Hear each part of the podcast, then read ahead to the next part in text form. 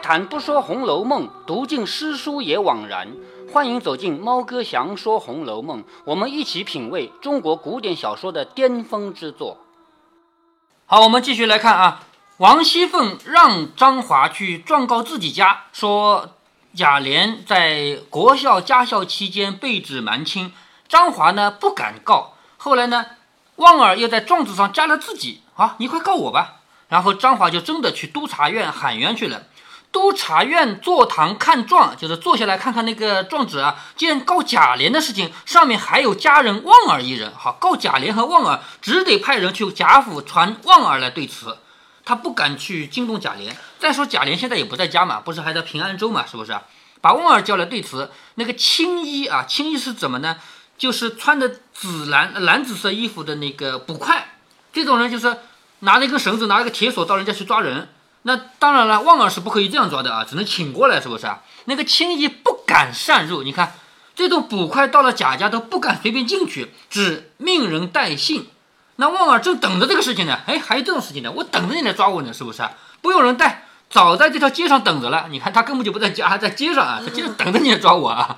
见了青衣，反迎上去，笑着说：“启东众位兄弟，必是兄弟的身份了，就是影响到你们了啊，让你们跑出来，一定是我的事儿犯了，是不是？说不得，快来套上，要你给我绑上吧。”众青衣不敢，你看这些捕快啊，捕快要把旺儿绑起来都不敢。旺儿毕竟是贾家的仆人啊，说你老去吧，别闹了，就是请你去吧，不要跟我们闹啊。于是来到堂前跪了，督察院命状子给他看。旺儿故意看了一遍，他要看什么啊？那他写的是不是啊？他故意看了一遍，碰头说：“这事小的都知道，小的主人实在有这个事儿，但是这个张华呢跟我有仇，所以故意攀扯小的在内啊。也就是事情是真的，但是张华他告我呢，其实是因为跟我有仇啊。其中还有别人，求老爷再问。张华磕头说：虽然还有人，小的不敢告他，也就是不敢告贾琏，是不是？虽然还有人，小的不敢告他，所以只告他的下人。”旺儿故意急着说：“糊涂东西，还不快说出来！这是朝廷公堂之上，凭的是主子，也要说出来。就是你都已经到了这儿了，你要告谁，你还不说，是不是？”张华就说出贾蓉来，督察听了没办法，只好去传贾蓉。为什么会说出贾蓉来呢？因为贾蓉也是其中一个帮手嘛。凤姐儿又差了庆儿暗中打听，告了起来，便忙将王信喊过来。好，家里又一个仆人，以前没出过场啊，王信。告诉他这个事情，命他托察院只虚张声势吓唬而已，就是他叫王信去告诉督察院，你这个事情要处理的，而且你要狠狠的虚张声势，对吧？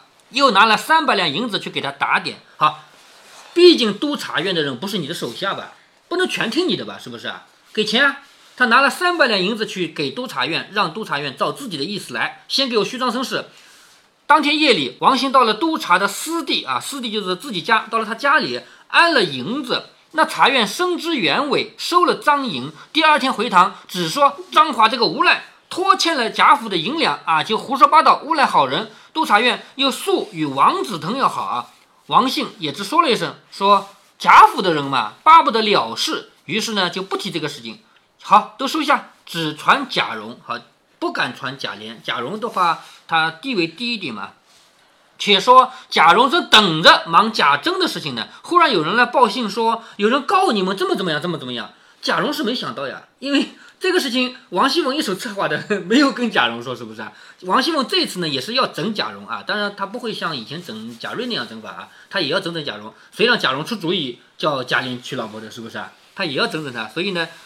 贾蓉在家里忙着呢，忽然有人报信说有人告你们怎么样怎么样了，这样这样，快做道理。贾蓉慌了，连忙来回贾珍。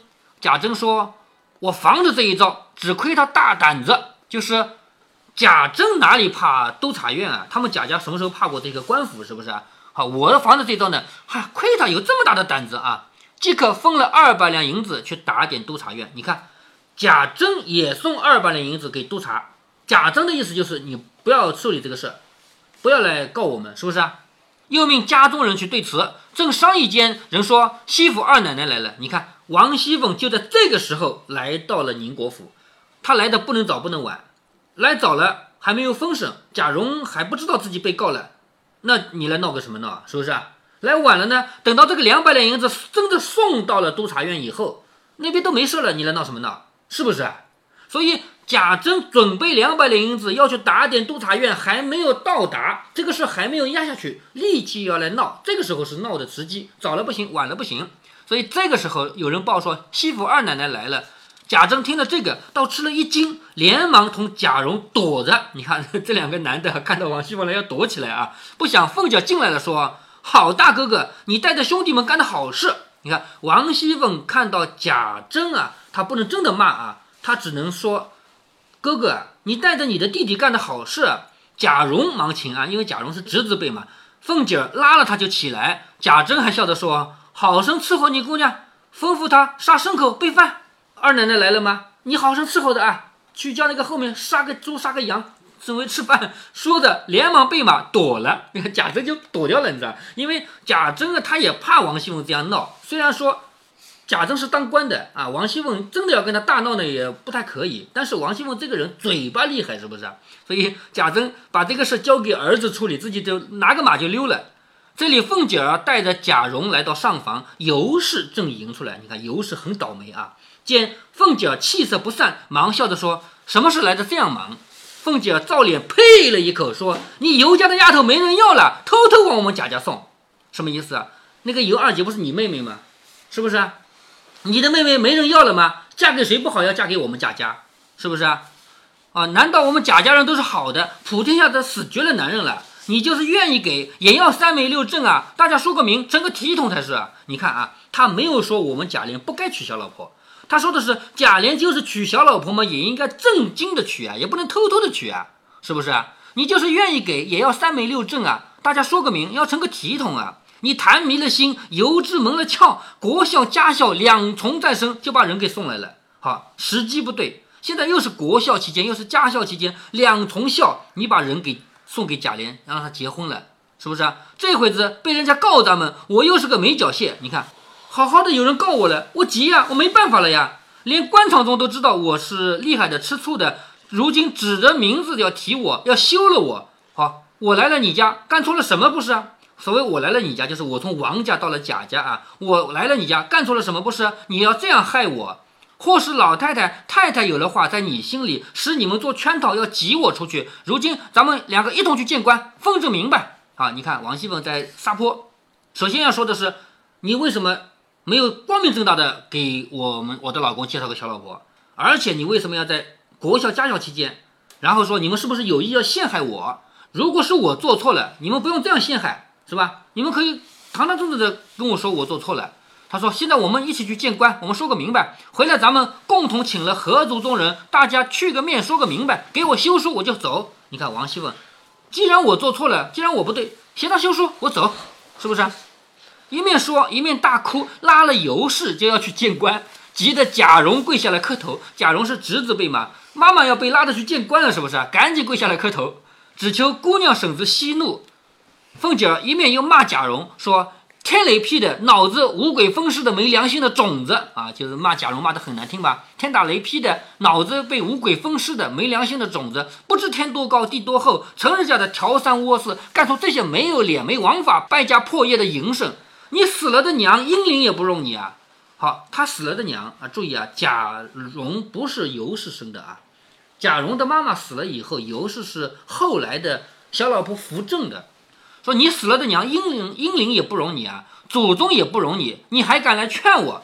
哭骂的扬手就打。他对贾蓉是可以打的嘛，毕竟是婶婶和侄儿的关系嘛，对吧？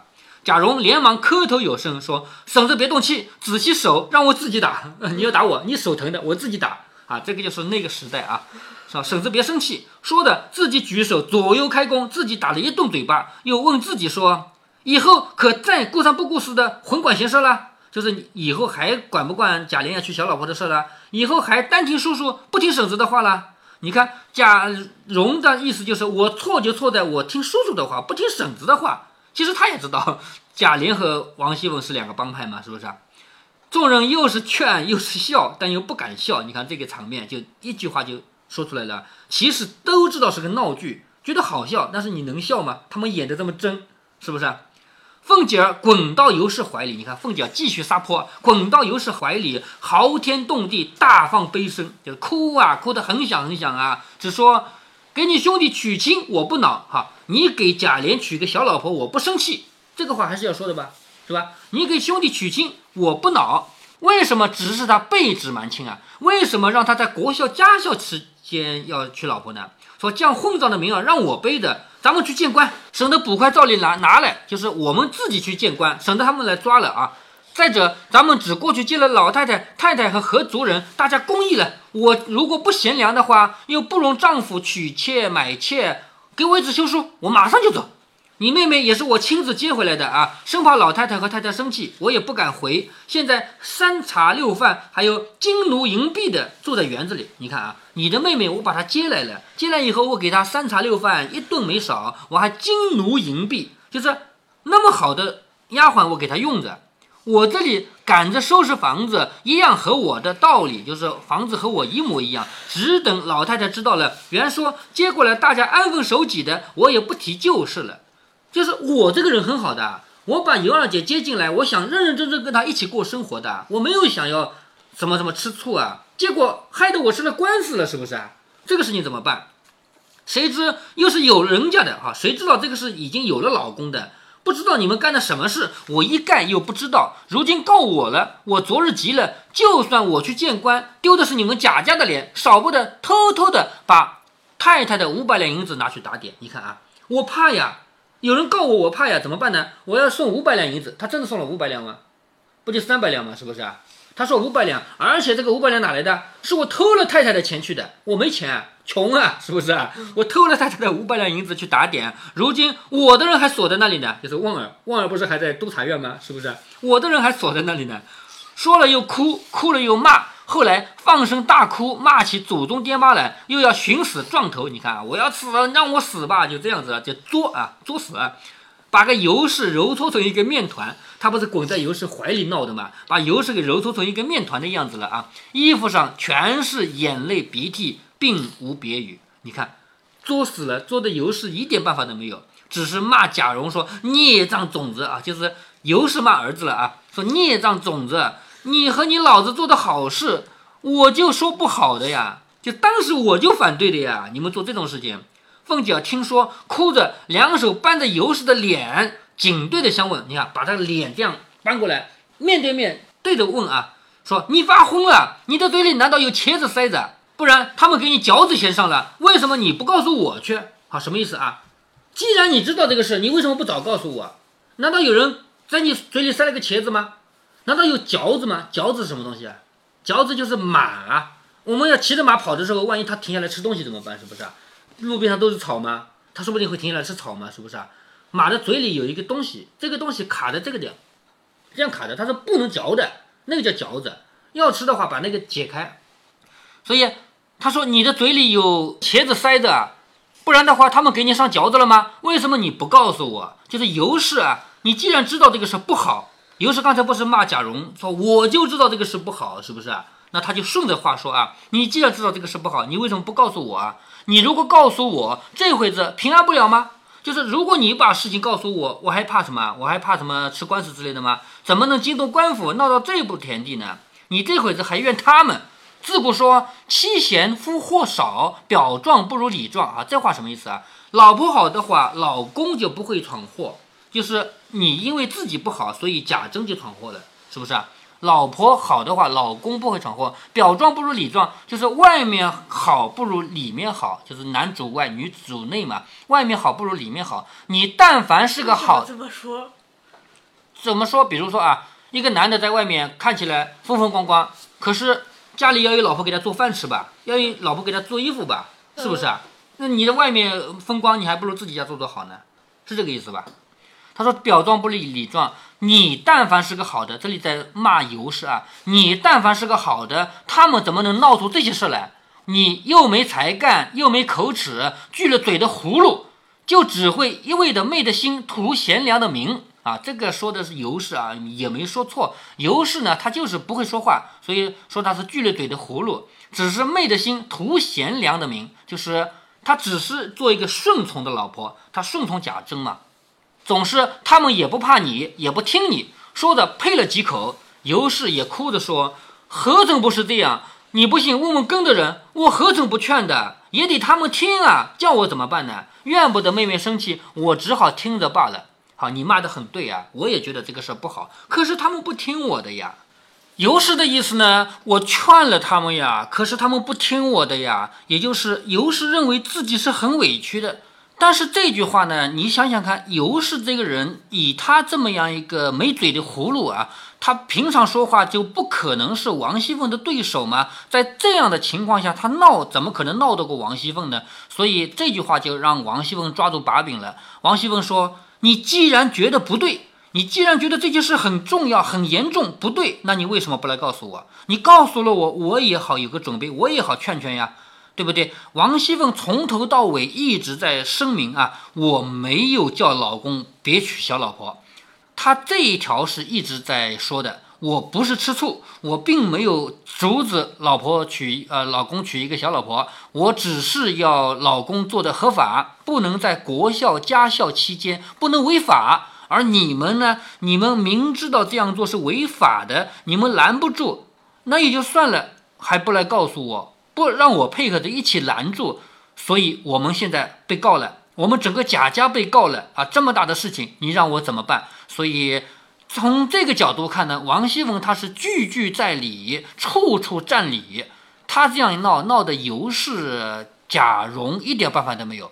贾蓉因为还小一辈的嘛，虽然他是个男的啊，他还小一辈，所以他就只能不停的磕头了。而尤氏呢，尤氏跟王熙凤呢是平辈，两个人辈分上是一样的，但是尤氏大一点的，她是嫂嫂，所以王熙凤不可以对尤氏动粗，什么打啊骂啊这些都不能。但是王熙凤她处处占理，她是有理的，所以尤氏就完蛋了，只能不停的赔笑脸，不停的解释。这样一来呢，王熙凤接下来就要继续更上一层楼，他要不停的推动这个事情往前发展。王熙凤的目的是什么呢？我们都知道，目的是要除掉尤二姐。那么除掉也有不同的除法。王熙凤，我们都知道《红楼梦》后面发展的轨迹，王熙凤是害死了尤二姐的。但是王熙凤在此时此刻，她是不是要害死尤二姐呢？其实还不是。小说情节呢是一步一步赶着过来的，在这个时候，王熙凤在宁国府闹的时候呢，她还没有打算要害死尤二姐，她只是要赶走尤二姐。怎么赶呢？她总不能说尤二姐你滚，不可以吧？她去怂恿张华到督察院告状，告的是什么？告的是贾家一方面在国孝家孝期间被指瞒亲要娶老婆，另外一方面呢？你们强行霸道的逼着我放弃婚约，因为尤二姐本来就是跟张华有婚约的，所以王熙凤最初的目的呢是让张华去要老婆，他到督察院去有一个诉求，就是我原来跟尤二姐有婚约，你必须帮我要回这个老婆。通过这种手段，王熙凤想要让张华要回。尤二姐让督察院判原来的婚约有效，这样的话，这个尤二姐就只能给张华了，这样就除掉了一个心腹大患，除掉了眼中钉了嘛。但是实际上呢，王熙凤在此时此刻，她的想法也不成熟，她也不可能实现。为什么呢？因为贾家是要面子的，这不是一个人的事儿，并不是说尤二姐这个人有多重要，不是的，哪怕是一条狗，我们贾家要的。就不可以让出去，何况是一个人。所以站在面子的角度，他们贾家到手的人，就算这个人我不要了，也不能让给你。所以我们后面就会看到啊，要想让张华给要回这个老婆尤二姐呢，那是不可能的。不光是张华不敢要，不光是督察院不会判，而且站在贾家的角度。贾珍、贾蓉、贾琏，整个贾家家族的角度，这条路走不通，那是后来的事。所以后来王熙凤想通了这一层以后，他就不再怂恿让张华去告状，让张华要回老婆这回事了。他就要把尤二姐留在贾家，只有留在贾家，他才能控制，那是后面的事。那么到现在为止呢，王熙凤还在和尤氏啊、和贾蓉在继续闹下去，她闹得还没完呢啊！下面王熙凤还要闹完了以后还要做一回好人，这回好人做的让尤氏和贾蓉都对他很感激，很感谢。为什么？因为闹出这么大的事情来，外面督察院还在查案子嘛，闹出这么大的事情来，凭尤氏和贾蓉的水平是没有办法处理这个这么大的事情的，所以最后还只能求王熙凤去处理。所以王熙凤自己挑起来的事情，还只有他自己能够去熄灭这个火，而且这个时候他不是自己要去熄灭的，是。尤氏、贾蓉要求他去熄灭的，求他去把这个事摆平的。这一回，王熙凤还做了一回好人，这是后面的故事啊。读到这里，让人不寒而栗呀，很难相信王熙凤这样强势的人，也能一把鼻涕一把泪，而且还能邋里邋遢的把鼻涕眼泪全抹在尤氏身上。要知道，一个人彻底放下身段，装可怜，那也是有难度的。穷人装富，你装不出来。你以为富人装穷就能装得出来吗？或者说，一个没出息的人想要充一回老爷，他是做不像的。但是，一个做惯了老爷的人，要在他平时从来看不起的人面前装孙子，那也是很难的呀。所以说，要么是王熙凤这个人太超出常人了，要么是曹雪芹这个作者太超出常人了。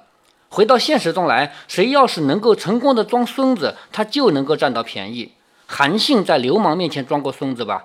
曹操在阉党面前装过孙子吧？刘备在曹操面前装过孙子吧？朱元璋在那个屁也不是的小屁孩面前也装过孙子吧？会这一招的人总能获得好处。所以，不管王熙凤这样又哭又闹的真实性怎么样，你要是能学他几分，你也一定受益不少。这是人在社会中很难学会的一个技能，一旦学会，你将受益无穷。如果您觉得猫哥的读书分享有益有趣，欢迎您点击订阅，这样您将在第一时间收到猫哥的更新提醒。如果您有什么要对猫哥说的，不管是赞还是批评，不管是提建议还是唠唠嗑，欢迎您在喜马拉雅平台留言。我说的是喜马拉雅平台。如果您在其他平台听到猫哥详说《红楼梦》，那是别人替我转发过去的。您在那边留言，我看不见。您也可以加猫哥的公众号，四个字：猫哥在线。您还可以加猫哥个人的 QQ 或者微信号，都是五位数三三七五幺。如果您加猫哥的微信号，猫哥会直接把您拖到听友群里。好，再见。